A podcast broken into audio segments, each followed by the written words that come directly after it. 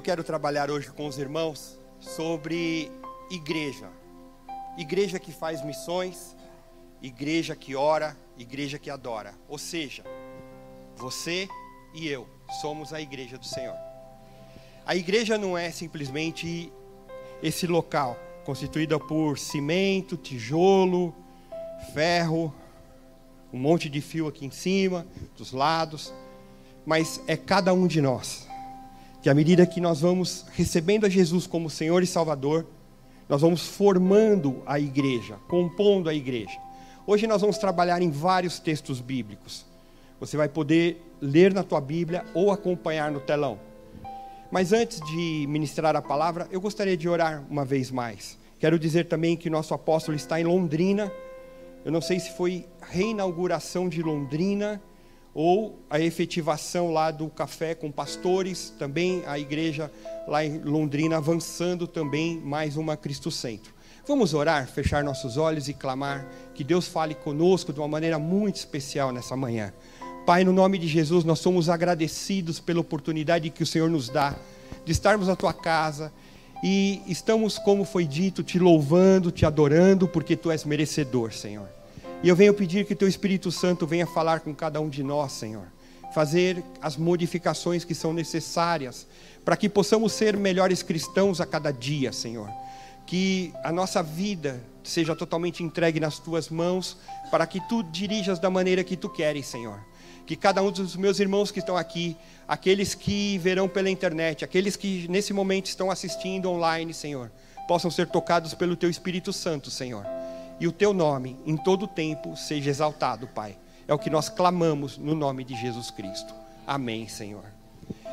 Eu quero te convidar você ler comigo o primeiro texto, 1 Pedro, capítulo 2, versículos 4 a 8. 1 Pedro 2, de 4 a 8. Então, como eu te disse, à medida que nós vamos sendo salvos, à medida que as pessoas vão recebendo Jesus como Senhor e Salvador, e você que nos vê pela internet, você que está aqui pela primeira vez, você que não tem essa convicção de ser salvo em Jesus Cristo, eu quero te dizer que Deus te ama e Ele tem um plano para a tua vida, um plano muito especial, e esse plano começa com Jesus. Se você recebê-lo como Senhor da sua vida, sua vida começa a ser transformada para melhor.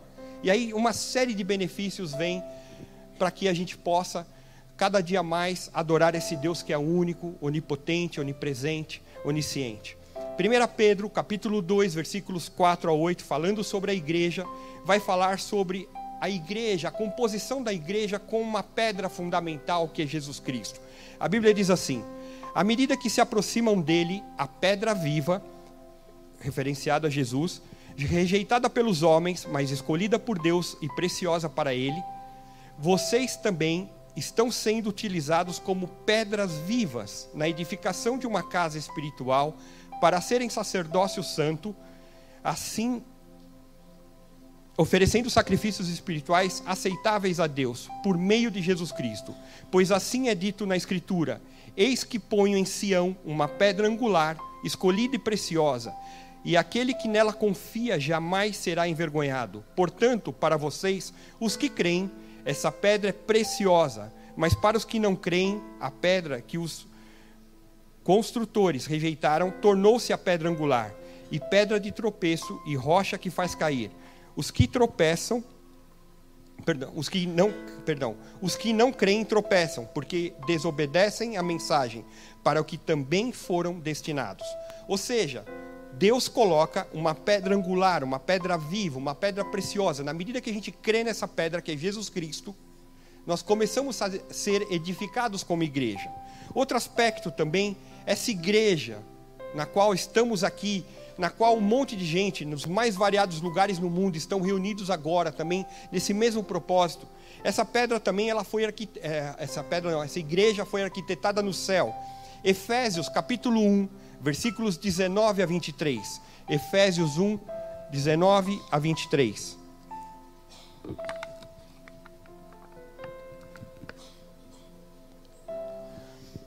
Diz assim: E a incomparável grandeza do seu poder para conosco, os que cremos, conforme a atuação da sua poderosa força.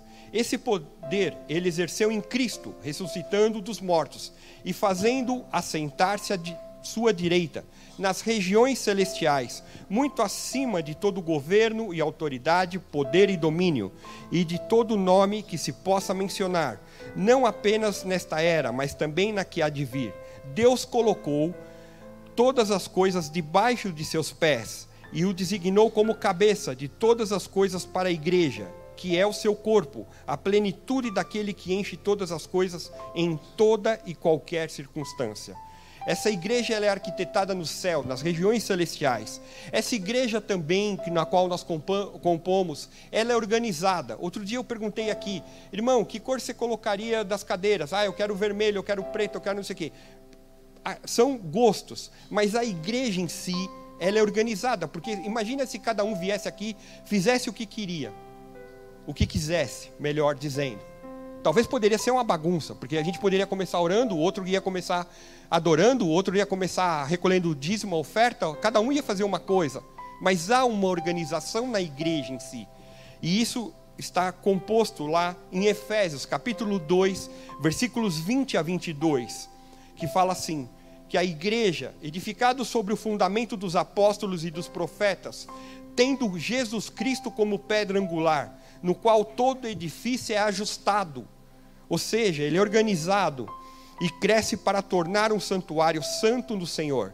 Nele vocês também estão sendo juntamente edificados para se tornarem morada de Deus por seu Espírito. Nós, como como morada do Senhor, também estamos sendo trabalhados por Deus. Então nós precisamos também ter organização na nossa vida, assim como é a igreja. Outro aspecto que eu quero trazer, além da igreja ser organizada, além de ter Jesus Cristo como pedra angular, que também essa igreja ela tem disciplina. Toda ação gera uma consequência. Se temos ações boas, temos consequências boas. Se temos ações más, podemos nos enrolar nas consequências más. E eu quero ler com os irmãos Mateus capítulo 18, versículos 15 a 20. Mateus 18, 15 a 20.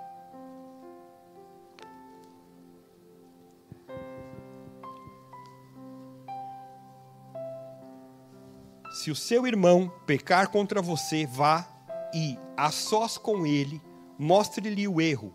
Se ele o ouvir, você ganhou seu irmão. Mas se ele não ouvir, leve consigo mais um ou dois outros, de modo que qualquer acusação seja confirmada pelo depoimento de duas ou três testemunhas. Se ele se recusar a ouvi-la, conte à igreja, e se ele se recusar a ouvir também a igreja, trate-o como pagão ou publicano. Digo-lhes a verdade: tudo que vocês ligarem na terra terá sido ligado no céu, e tudo que vocês desligarem na terra terá sido desligado no céu. Também lhes digo que dois que se dois de vocês concordarem na terra em qualquer assunto sobre o que pedirem, isso lhe será feito por meu Pai que está nos céus. Pois onde se reunirem dois ou três em meu nome, eu estou ali no meio deles. A disciplina, na hora que erra, é necessário ser corrigido, e isso vale para todos nós. Muitas vezes a gente quer levar uma vida que está fora da palavra de Deus. Isso não é correto. Quando você é corrigido pela palavra, e Deus usa o Espírito Santo, Deus usa líderes, Deus usa pessoas para que traga a verdade para a tua vida e você tome um posicionamento, porque por mais que um pastor, apóstolo, profeta, mestre ou evangelista fale, se você não tomar posição de vida, não acontece nada. Cada um de nós é responsável pela nossa vida. Só que Deus está vendo cada momento, porque uma coisa é o que está acontecendo aqui hoje. Estamos em comunhão, estamos congregando um com os outros. Mas, em determinados momentos do nosso dia a dia ou na semana, nós não vamos encontrar nenhum dos irmãos aqui. Aí eu pergunto: você continua sendo cristão ou não? Você tem convicção, meu irmão? Você é cristão ou não? Deus está vendo ou não? Mas não tem nenhum outro irmão. E aí? Isso indica que nós devemos ter uma vida correta, como igreja. Isso vale para cada um de nós. E, irmãos, eu quero te falar algo que Deus começa falando comigo primeiro. A mensagem sempre vem para o preletor antes. E eu tenho que me corrigir naquilo que eu sinto que estou errado. Porque eu dependo da misericórdia de Deus, tanto cada um dos irmãos que estão aqui, ou que nos vê pela internet. Outro aspecto muito importante, que, que essa igreja, ela está firmada na verdade. E eu creio totalmente naquilo que o apóstolo prega que a verdade é uma pessoa. Jesus disse: Eu sou o caminho, a verdade e a vida. Não existe várias verdades, existe Jesus Cristo como verdade. Mas eu quero ler com você também, primeira, primeira epístola a Timóteo, capítulo 3, versículos 14 a 16. 1 Timóteo 3, 14 a 16.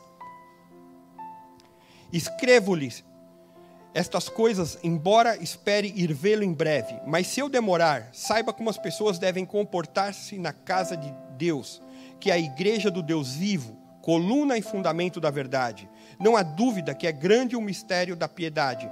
Deus foi manifestado em corpo, justificado no espírito, visto pelos anjos, pregado entre as nações, crido no mundo, recebido na glória. Essa igreja do Deus vivo, coluna e fundamento da verdade então quero te dar uma dica. Se você tem o hábito de mentir, deixe essa mentira de lado, porque a mentira não provém de Deus. A Bíblia fala que Satanás é o pai da mentira. Em compensação, você tem um Deus que é um Deus verdadeiro. Por isso, por mais que a gente tenha que falar às vezes coisas que são complicadas, falemos sempre a verdade. Isso é importante, porque mais cedo ou mais tarde nós vamos ser pegos na curva quando há mentira. E Deus não quer isso para a tua vida. Por quê? Porque compomos uma igreja. Para nós fazermos missão, para orar, para adorar, precisamos estar na verdade de Deus. Senão, não acontece. Eu quero te dizer que a missão máxima da igreja é evangelização. E nós estamos falando disso durante todo esse ano. Estamos falando sobre comissionados, estamos sobre, falando sobre missões, estamos falando sobre ir nos lugares. E é importante que eu e você nos conscientizemos disso, que no nosso dia a dia Deus traz oportunidades para que nós possamos evangelizar. Pastor, de que maneira? Eu tenho que fazer um curso básico de teologia para evangelizar? Não. Você pode contar a história da tua vida, como você era e como você está agora. Aquilo que Jesus te tirou lá do charco de lodo, do lamaçal, onde você estava enrolado, te firmou sobre a rocha que é Ele mesmo. E você pode testemunhar disso e falar: Eu era assim, eu era assado, mas Jesus transformou a minha vida e agora as coisas estão melhores. Evangelizar é falar do cristianismo vivo. Não é ficar muitas vezes colocando regra, é isso, é aquilo, mas falar daquilo que Jesus vem fazendo na tua vida e te transformando. A Bíblia fala em Marcos, capítulo 16, versículo 15. Nós lemos muito esse texto durante esse ano. E disse-lhes: Vão pelo mundo todo e preguem o evangelho a todas as pessoas. Ide por todo mundo e pregar o evangelho a todas as criaturas, diz outra versão. Nós somos a igreja, o corpo de Cristo, e devemos fazer isso. A evangelização no mundo, aonde quer que nós estejamos, nós evangelizamos com o nosso caráter, com a nossa forma de agir. Por isso, meu irmão, eu creio fantasticamente em tudo que foi pregado aqui hoje já, através das ofertas, tudo. Mas se você deve para alguém, cumpra e pague. E se você não tem o dinheiro para pagar, você deve ir e falar: Eu não tenho dinheiro para pagar, mas eu vou honrar o compromisso, porque eu sou filho de Deus. E filho de Deus honra as coisas. A evangelização no mundo, ela tem uma missão, um norte. Essa era a meta central de Jesus Cristo. A Bíblia fala em Lucas, capítulo 19, versículo 10: Pois o filho do homem veio buscar e salvar o que estava perdido. Quantas pessoas, talvez na tua casa, na tua família, no teu convívio, no trabalho, na faculdade, nos seus relacionamentos, pode estar perdido e você pode falar que há um Jesus que salva e liberta. A mensagem desse evangelho, ela deve seguir por todos os cantos. Tenho certeza que agora, nos mais variados lugares, esse evangelho está sendo espalhado no mundo, porque está acontecendo ir, o fazer discípulos, o batizar, o ensinar. A igreja de Cristo, ela não foi construída para, muitas vezes, para formar escolas, fundar hospitais, fazer obra social, assumir cargos políticos, ainda que mais digno que seja isso. Mas ela foi fundada para ir por todo mundo e pregar o evangelho a toda criatura. Isso é fundamental no nosso dia a dia. Cada crente, cada cristão, cada irmão, cada irmã que está aqui nessa manhã deve se envolver com a evangelização dos pecadores. Nessa caminhada, como igreja, a evangelização é o norte principal porque se não existir pessoas evangelizadas, se não existir pessoas salvas, não haverá igreja. Não vai ter nada. Porque eu e você que estamos aqui, um dia alguém pregou para nós, falou que Jesus tinha poder de salvação na nossa vida, não foi assim? Por isso estamos aqui. Agora a gente tem que levar para os outros. Só que Deus é tão bom que Ele vai trazendo uma série de situações e ordenanças que vai trabalhando nesse ambiente que estamos aqui, igreja. E ambiente igreja é eu, você, ela, cada um de nós. Isso é igreja. Não é o templo em si. Porque a gente poderia estar reunido numa praça e lá não teria parede, mas estaria a igreja do Senhor ali, porque você está ali, eu estou ali, e conforme lemos, onde estiverem dois ou três reunidos em meu nome, estarei no meio deles. Então eu quero te dar uma boa notícia: Jesus está aqui. O Espírito Santo está aqui e Deus está aqui. A Trindade se faz presente aqui.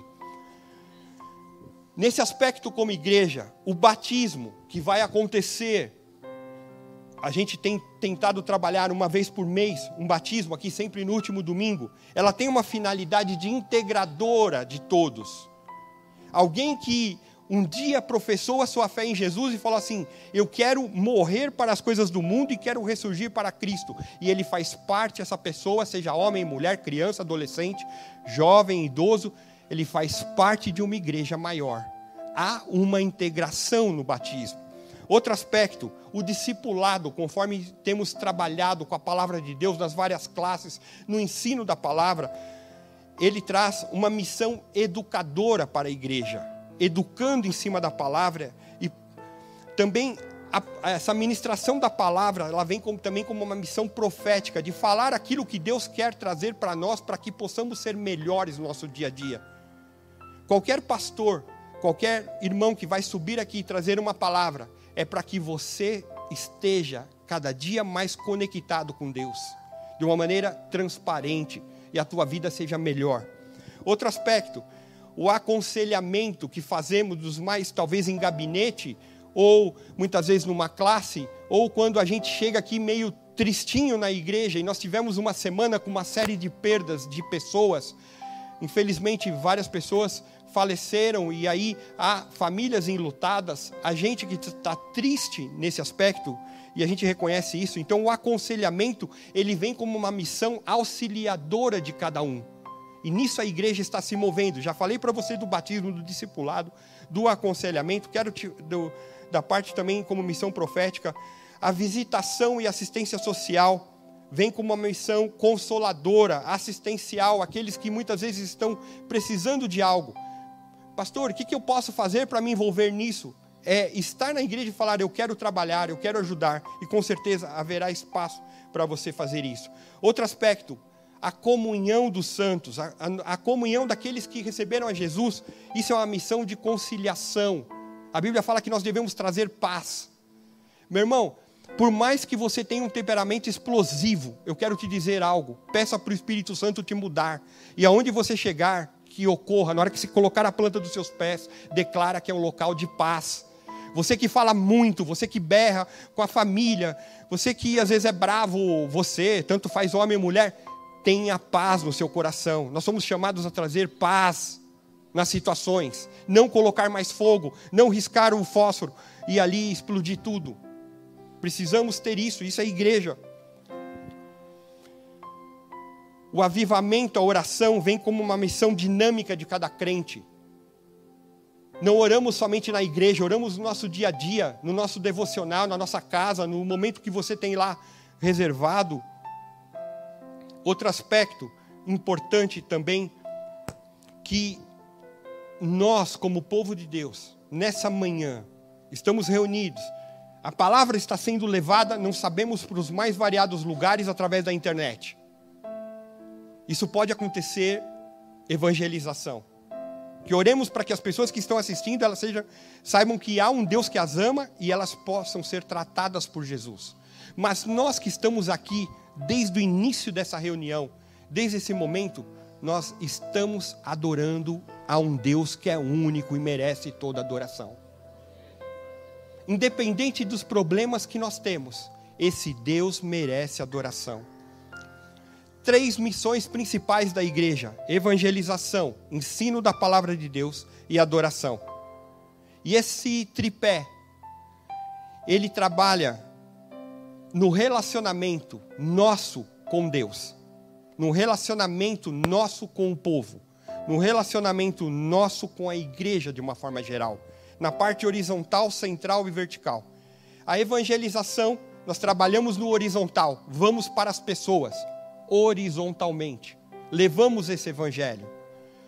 A adoração é vertical, com aquele que merece adoração, só ele merece adoração.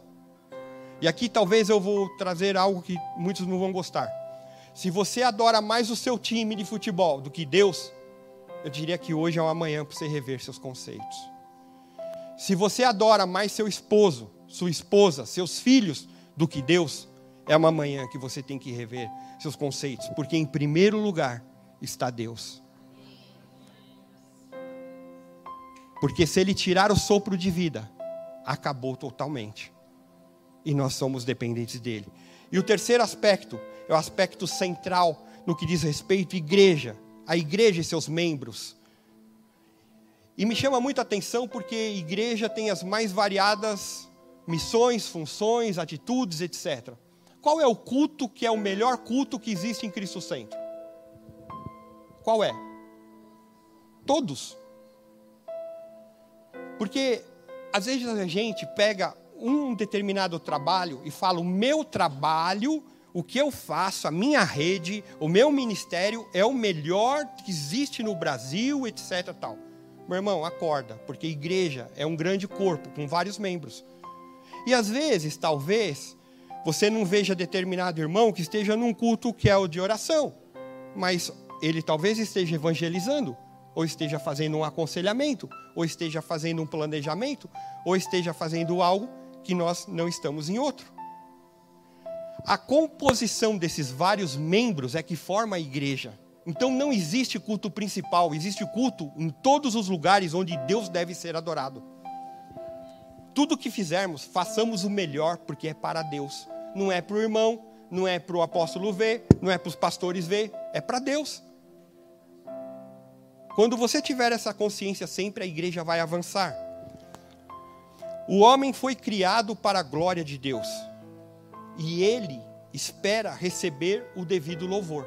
Isso aconteceu desde o jardim do Éden, só que infelizmente o homem pecou juntamente com a sua mulher. E eu quero ler com vocês Isaías, capítulo 43, versículo 7.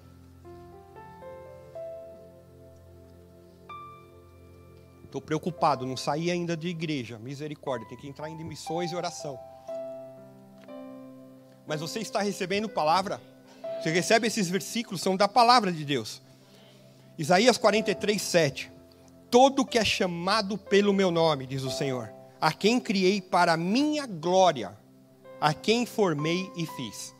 Somos formados para a glória de Deus. Ele deve ser glorificado. Você já agradeceu hoje, Senhor, muito obrigado por ter me formado, porque eu quero te adorar? Não fez isso? Faz isso agora. Agradece a Ele, porque você tem vida. A adoração do crente, do cristão, deve ser única e exclusivamente a Deus. Eu gosto muito de um texto que está lá em Atos, capítulo 17, 28, porque diz assim: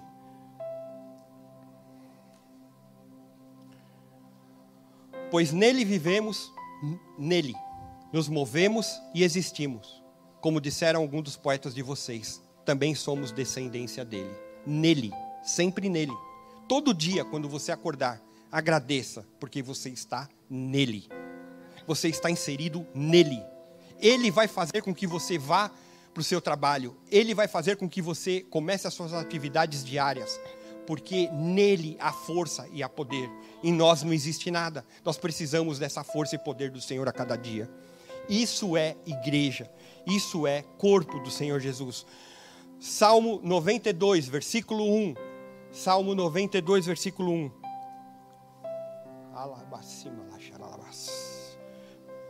O salmista declara: Como é bom render graças ao Senhor e cantar louvores ao teu nome, ó Altíssimo. Render graças significa adorar a Deus, depender da misericórdia dele para viver a cada dia. Assim como nós elogiamos algo ou alguém e ou queremos dar destaque, eu quero te dizer: só Deus é digno de receber honra, glória, poder e todo louvor. Adoramos e honramos de que maneira? Primeiro aspecto, com a nossa obediência. Não adianta adorar a Deus todo desobediente da palavra. Você vai ter problemas. Se você ama a Deus e quer seguir a Ele, você tem que seguir o que diz a palavra.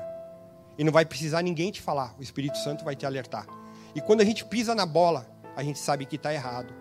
E se você chegou aqui nessa situação, eu quero te dizer que o Jesus que está aqui é um Jesus que perdoa e pode te erguer novamente. Honramos a Deus com nossas ações de graça, com a nossa confiança, com a nossa oração, com a nossa fé, com a nossa lealdade. O ato de adorar a Deus implica reconhecer a soberania dele, dar-lhe a glória que é devida. Primeiro, primeiro livro de Crônicas, capítulo 16, versículo 29. Muitas vezes nós usamos esse texto para as ofertas. E me chama a atenção essa reverência, esse serviço amoroso a Deus. Deem ao Senhor a glória devida ao seu nome. Tragam ofertas e venham à sua presença. Adorem o Senhor no esplendor da sua santidade. Deem ao Senhor a glória devida ao seu nome. Então eu trago oferta, primeiro dá glória a Deus, devida a Ele. Pastor, então o que eu devo fazer para trazer oferta? Eu venho todo, me perdoem a palavra que eu vou usar, eu não sei nem de que lugar é, meio acabrunhado, sabe, meio acabrunhado assim, meio. É do norte? Ou do nordeste?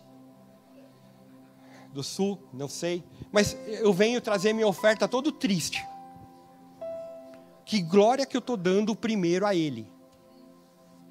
Vem louvando, declarando vitória, falando que Deus é maior na tua vida. Pastor, mas eu estou com um problema em casa. Enxerga o tamanho do seu Deus que é maior que o problema que está na tua casa. Começa a ver isso. Aí sim você vai ver um Deus que merece honra, glória, louvor.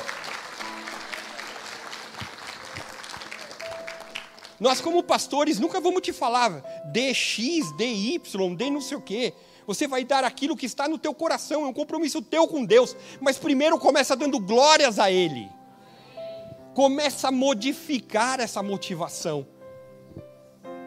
Eu diria que adorar a Deus é um privilégio. A, a palavra lá no hebraico, quando a gente vai estudar, é uma palavra muito difícil chamada istahawa que significa curvar-se em reverência, em prostração, sempre que está no sentido de adoração, essa palavra de prostrar-se ali, é uma atitude que todo israelita, todo povo de Deus deveria manter e colocar na sua vida religiosa. Já no Novo Testamento, derivado do grego, é a palavra proskineu, que também diz prostrar-se diante de alguém que merece adoração e homenagem. Devemos reverenciar aquele que está aqui primeiro. Antes que nós chegássemos, ele já estava aqui, trabalhando, preparando, esperando os louvores. Talvez os meninos vieram para o ensaio, começaram a trabalhar, pessoal da projeção, da sonorização, estava aí, o Senhor já estava esperando com o ouvido atento, esperando ouvir louvores. E nós chegamos, e Ele continua esperando louvor e adoração. Glórias ao seu nome. Abra comigo a tua, a tua Bíblia em 1 Pedro, capítulo 2. 1 Pedro, capítulo 2. A igreja, eu e você, fomos feitos para adorar esse Deus. Vamos ler os, capítulos, os versículos 4, 5 9 e 10. Diz assim,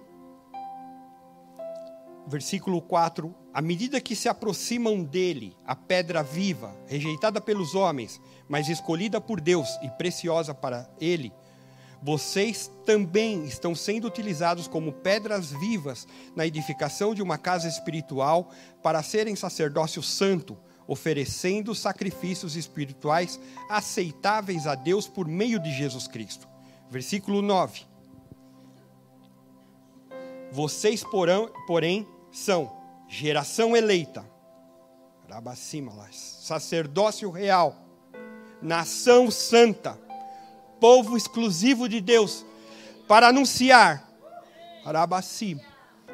as grandezas daqueles que o chamou das trevas para a sua maravilhosa luz.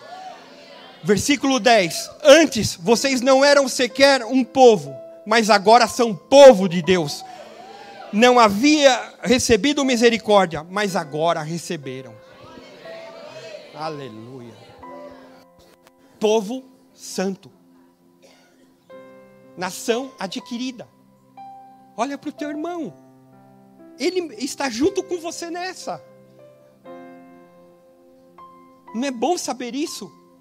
Que Jesus nos tirou das trevas para a sua maravilhosa luz? Pastor, mas eu estou com tanto problema. Deixa que ele vai te puxar. Deixa, sai das trevas, vem para a luz. Comece a enxergar diferenças.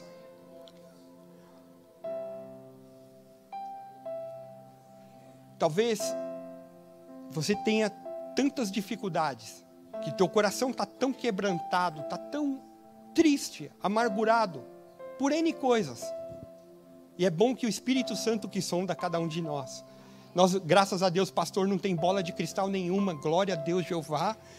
Por isso eu quero te dizer algo. Nós sempre vamos estar aqui prontos para orar pela sua vida, para te aconselhar, para te ajudar, mas desde que você fale porque nós não temos um, nenhum software, nada chamado bola de cristal.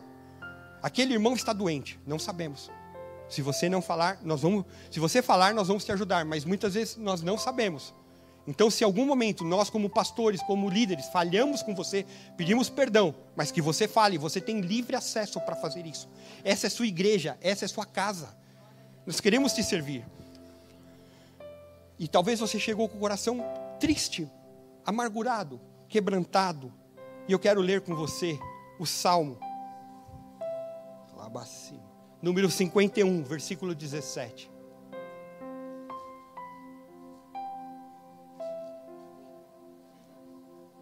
Para que você veja que você está inserido nesse contexto de Deus. Salmo 51, 17, que diz assim: Os sacrifícios que agradam a Deus são um espírito quebrantado. Você chegou triste? Hoje é teu dia com o Senhor. Um coração quebrantado e contrito, ó Deus, não desprezarás. Hoje é o dia que Ele quer ter algo que um irmão aqui sempre a gente brinca muito, ele quer ter um tete a tete com você. Ele quer ter intimidade com você. Porque é um Deus de intimidade. Mas a Bíblia, eu gosto muito, um dos versículos que mais trabalha na minha vida é aquele versículo que diz: Chegai-vos a Deus, e Ele chegará a vós. Se você der oportunidade de chegar ao Senhor hoje e começar a conversar com Ele e pedir que Ele trabalhe nas mais variadas situações, é um Deus que vai chegar em você. E você depois vai poder testemunhar de um Deus que é vitorioso na tua vida. O homem foi criado de modo livre, espontâneo, mas lá com o pecado, nós quebramos esse relacionamento aconteceu e aí Deus proveu Jesus que veio se tornar a ponte novamente entre o homem pecador e um Deus que é santo. Então Jesus se torna. E aí viemos nessa sequência andando e chegamos aqui como igreja, num culto pela manhã. Estamos aqui prestando culto a Deus, sim ou não? Um culto de ações de graça aquele que é merecedor de honra, glória. Sempre nos cultos tem que acontecer algumas coisas para que a igreja se manifeste de uma forma completa. primeira delas é leitura da palavra. Você está lendo Bíblia hoje?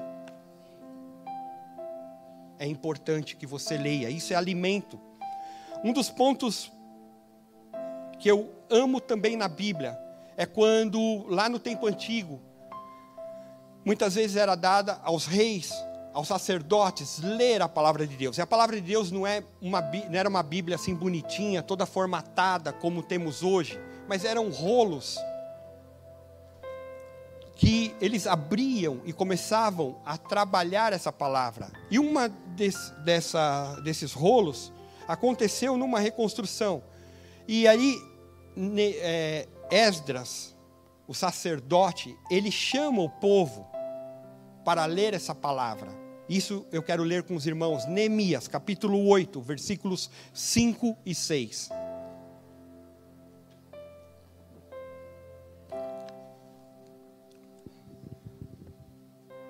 Neemias 8, 5 e 6.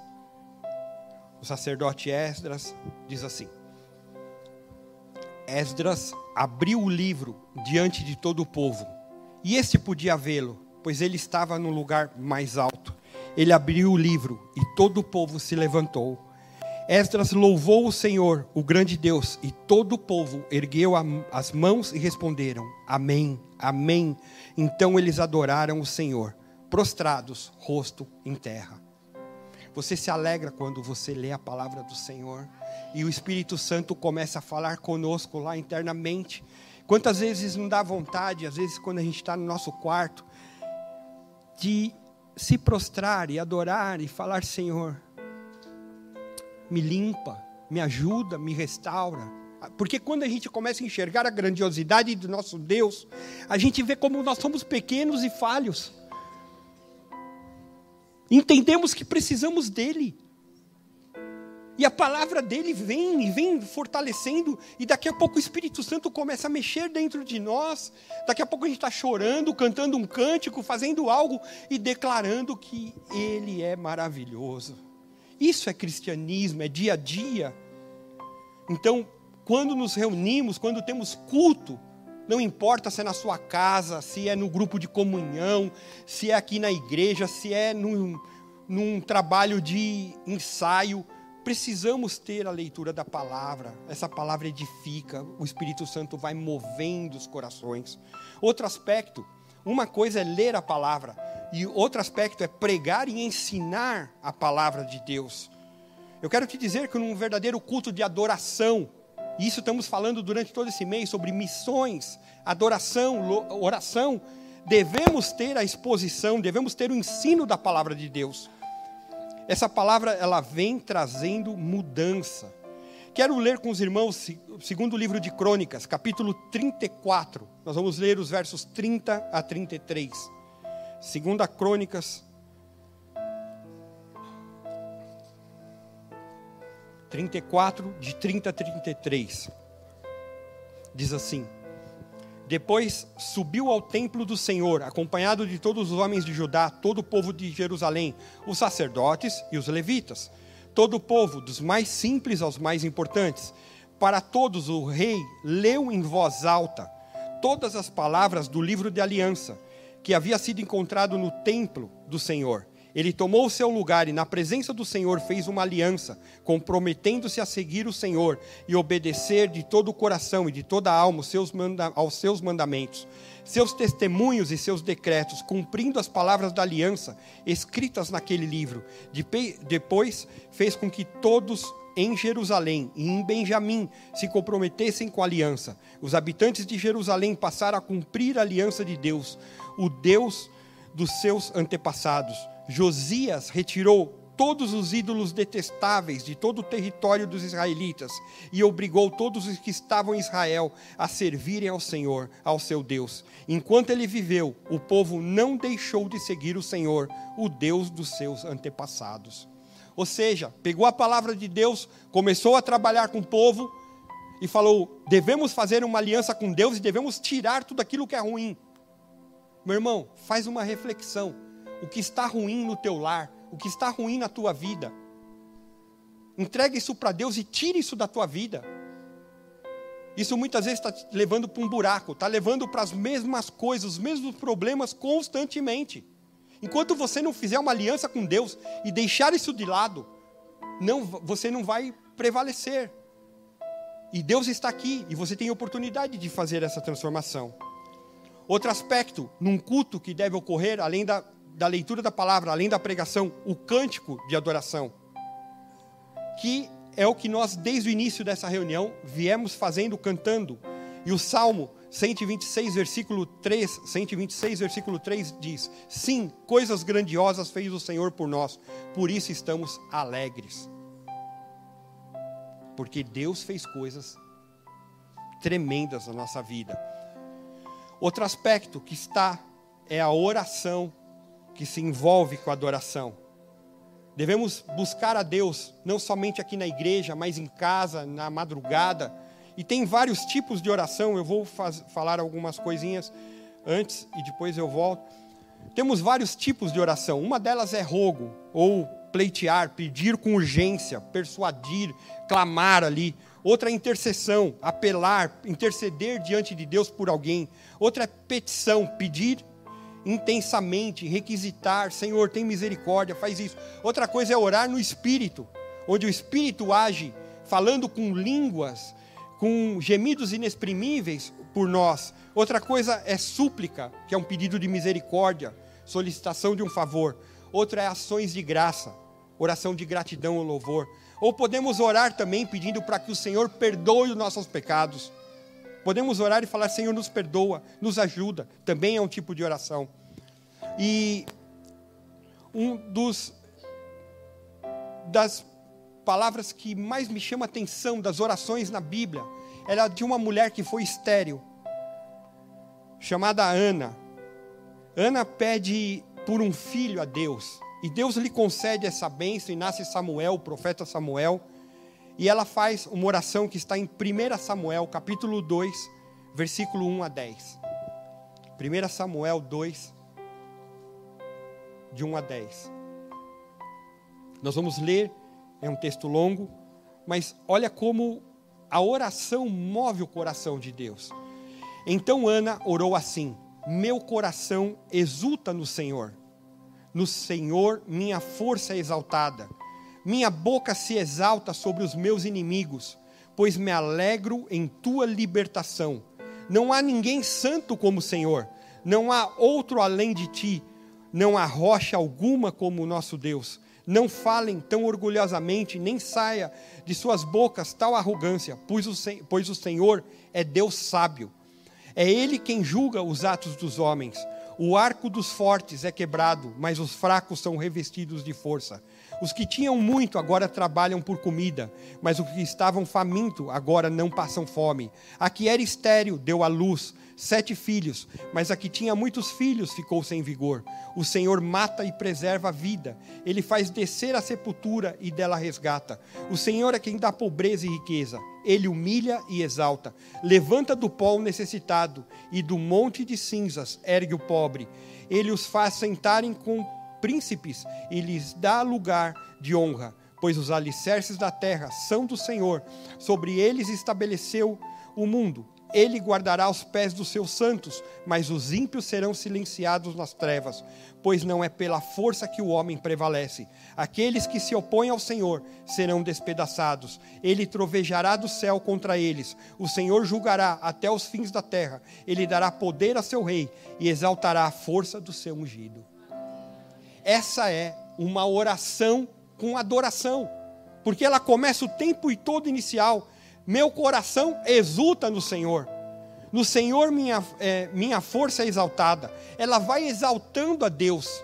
Então, se você gostaria de um exemplo bíblico, onde há uma oração com adoração, aqui está. Porque o tempo inteiro ela vai exaltando. E eu me lembro que muitas vezes a gente, no nosso dia a dia, a gente só pede, pede, pede, pede, pede, pede, pede, pede. E, e me chama a atenção porque essa oração de adoração, ela leva a, a Deus operar o impossível na vida dela. Uma mulher que não podia ter filhos. Qual é o tamanho do teu problema? Qual é o teu problema? Entrega ele para o Senhor nessa manhã. E começa a adorar e exultar o Deus que está aqui. A oração distingue os discípulos de Jesus Cristo. Oração é um ato pelo qual o cristão, através da fé em Jesus Cristo, mediante a, a obra do Espírito Santo, nos aproxima de Deus com o propósito de adorar, de render ações de graça, interceder pelos salvos, pelos não salvos, orar pelas pessoas da nossa família, declarar vitórias. Sem oração, jamais nós podemos ver o mover da mão de Deus.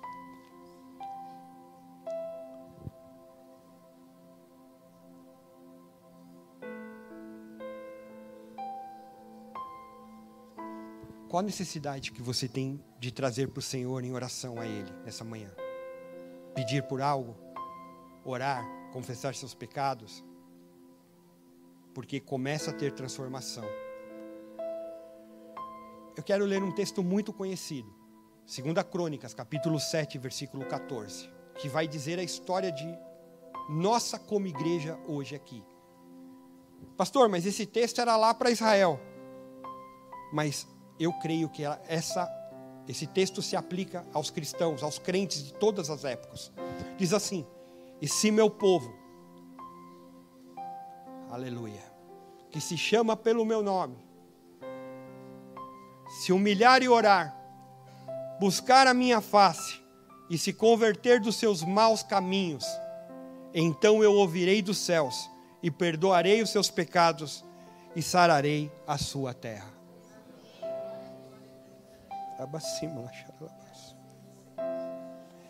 Talvez você chegou nessa manhã pedindo, precisando que Deus sare a tua terra, o teu lar, a tua família, as pessoas que estão à tua volta.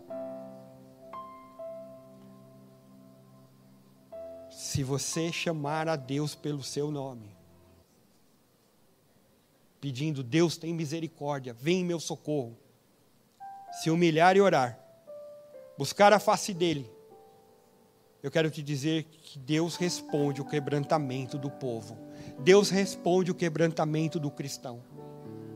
Ele ouve as orações, perdoa os pecados e sara a terra. Eu não sei qual é a terra que tem que ser sarada nessa manhã, mas eu sei do Deus que está aqui, que tem poder. Eu tinha outras coisas para ministrar, mas o Espírito Santo diz para mim: basta. Eu vou ficar naquilo que o Espírito Santo fala no meu coração.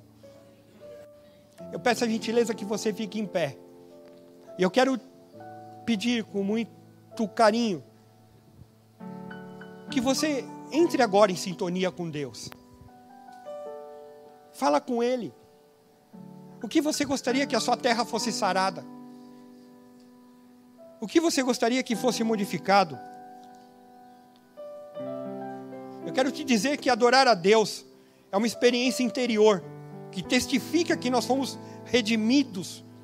Nós não precisamos de nenhum talismã ou objeto para adorar a Deus. Ele está aqui, a presença dele é sentida aqui, o Espírito Santo está aqui. E ele quer trabalhar na restauração da nossa casa, do nosso lar, do nosso dia a dia. Mas para isso há necessidade de que você se conecte com ele. Fala com ele agora, entrega. Talvez você está aqui e não tenha convicção da sua salvação em Cristo Jesus. Talvez pela história, pelos erros, pelos problemas. E eu quero te dizer que um dia eu também estava assim. Entrei numa igreja e alguém falou assim: Olha, Jesus salva. Eu falava: Quem esse Jesus? Então eu quero te dizer que Jesus é aquele que te ama e Ele está aqui. E talvez você chegou dessa maneira. E se acontecer algo de você morrer agora, Jesus voltar para levar o seu povo, pode ser que você não tenha convicção de estar com Deus na glória. Mas Ele quer te salvar e sarar a tua terra. Fiquemos com os olhos fechados. Talvez você não tenha convicção da tua salvação ou não conhece. E eu quero te ajudar, como um dia um pastor me ajudou orando. E se você está nesta condição, você pode repetir o que eu vou te falar. Eu quero te dizer que é algo bom que eu vou orar pela tua vida, não é algo ruim. Mas você pode fazer alto, baixo, um pensamento da maneira que você quiser, mas que você faça com arrependimento dos seus erros e seus pecados, dizendo assim: Senhor Deus, nessa manhã eu ouvi a tua palavra e entendi que eu preciso ter a Ti como meu Senhor e Salvador. Perdoa os meus pecados, meus erros. escreve o meu nome no livro da vida, me dá vitória, sara minha terra. Eu quero o teu Espírito Santo, a partir de agora, te reconhecendo a Ti, ó Jesus, como meu Salvador. Me limpa, eu te agradeço. Amém. Ainda de olhos fechados, por favor, quantos oraram assim? Levanta a sua mão. Fica com a tua mão levantada. Apenas creia, eu quero dirigir uma oração para você que orou assim. Pai, no nome de Jesus. Estão vidas que agora, confessaram a Jesus como Senhor e Salvador. E a glória é tua, Pai. Para que eles sejam modificados no seu caráter, na sua essência de vida. Porque tu os amas, Senhor. Tu tens o melhor para cada vida que está aqui, Senhor. Que eles possam saber que tu, em cada momento, os abraçará e recolherá cada lágrima, cada situação. E eu creio aquilo que foi pregado na tua palavra, que o Senhor vem para sarar essa terra, porque se humilharam perante ti, e agora é a hora do Senhor agir, Senhor. Usa o teu Espírito Santo e os reveste com teu poder, Pai. É o que eu oro e ministro no nome de Jesus. Sabe, como eu te disse, nós não precisamos de nenhum talismã para adorar a Deus. Adorar a Deus é uma experiência anterior, é, interior, perdão. Isso vem trazendo cura, restauração. E eu queria que nós louvássemos a Deus com cântico. Entrega teu coração agora do Deus que está aqui. Sabe, não pensa nos problemas, não pensa no esposo, nos filhos. Pensa em adorar um Deus que está aqui, que tem comunhão contigo agora.